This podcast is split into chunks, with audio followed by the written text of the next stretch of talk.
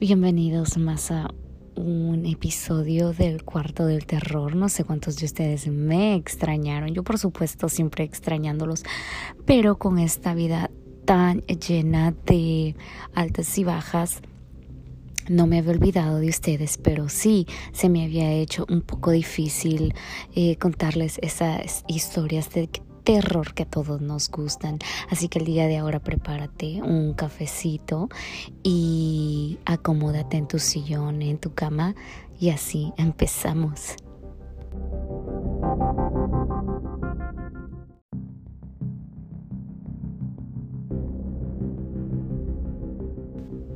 ¿Cuántos de ustedes han visitado México? Específicamente los cenotes. Para empezar, la palabra cenotes proviene de la palabra maya, sino not. Significa abismo y profundidad. Los cenotes se formaron a través de muchos procesos hace unos 65 millones de años. La península de Yucatán era un hermoso arrecife de coral bajo la superficie del agua. Algunos sabrán que existen diferentes tipos de corales que tienen la característica de crecer hacia arriba, dejando a su vez morir la parte inferior, lo que crea paisajes submarinos como arrecifes de barrera. En este largo proceso se ha formado una plataforma de cal de aproximadamente 2,5 kilómetros de diámetro el gigantesco meteorito de 190 kilómetros de diámetro llamado Chicxulub, que cayó entre el Golfo de México y Mérida. Se generó un movimiento en las placas tectónicas de Centroamérica.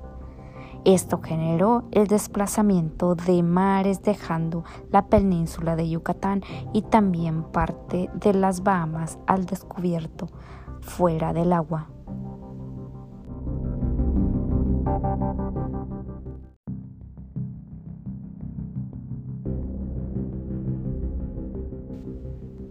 En Yucatán no hay lagos o ríos, por lo que los cenotes eran de gran importancia para la cultura maya, siendo la entrada al inframundo. Creían que el dios Chacmol vivía en estos ríos subterráneos y vigilaba el mundo de Chipalba, lugar oculto. Según la historia, el dios Chacmol renacía como un jaguar al anochecer, causando el miedo. Para alabar a este dios, los mayas hacían sacrificios con jade, alfareira y sacrificios vivos. Otro dios era Kukulcán, quien era responsable la fertilidad de las tierras.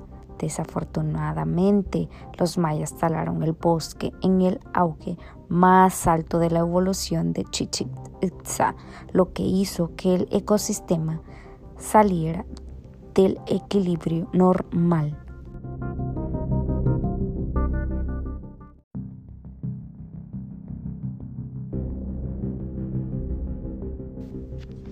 Estos lugares no solo fueron aprovechados como recursos naturales, sino que carácter religioso también cobró mucha importancia Así los ritos relacionados con la lluvia y la fertilidad tuvieron sus orillas al escenario perfecto.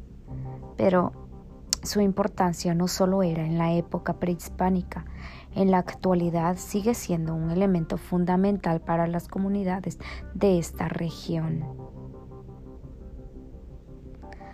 La tradición nos cuenta que se arrojaban doncellas vírgenes en el agua para proporcionar la lluvia y las buenas cosechas. La finalidad era que llegaran al fondo del cenote y ahí hablaran con los dioses, ya que tenían la creencia de que ahí habitaban estos seres superiores. Si alguien lograba sobrevivir y regresaba a la superficie, era tenido como un dios. De hecho, cuenta la leyenda que un sacrificado regresó de su encuentro con las divinidades y se convirtió en su interlocutor, escalando de esta manera la organización social y transformando en sacerdote con todos los privilegios de dicha clase social. Se dice que en las noches cuando este lugar está cerrado completamente. Se pueden escuchar gritos, voces y muchas personas como que están en una reunión cantando.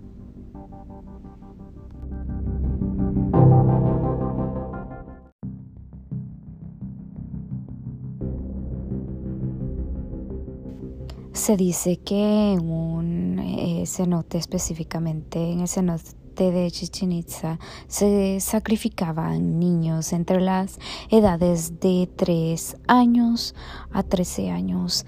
Estos niños eh, eran sacrificados a los dioses del agua. Em, por eso dicen los lugareños que se escuchan muchos llantos se escuchan en las noches ya cuando este lugar está completamente cerrado eh, personas que viven cerca de estos lugares eh, cuentan que se escuchan niños llorando se escuchan lamentos eh, aparte de que no solo se sacrificaban mujeres, mujeres eran muy pocas las que se sacrificaban, la mayoría de sacrificios eran de niños. Como les repito, eran entre, entre las edades de 3 a 13 años y Em, estos lugares de verdad que están llenos de mucho dolor. Eh, por eso es que las personas dicen que suelen escuchar muchos lamentos, eh, que lloran se escucha también como que están haciendo como reunión y se escucha como muchas personas hablando. Em, entonces, cuando ustedes vayan a este lugar, solo recuerden de todas esas, de esas personas que murieron ahí eh, y mucho cuidado.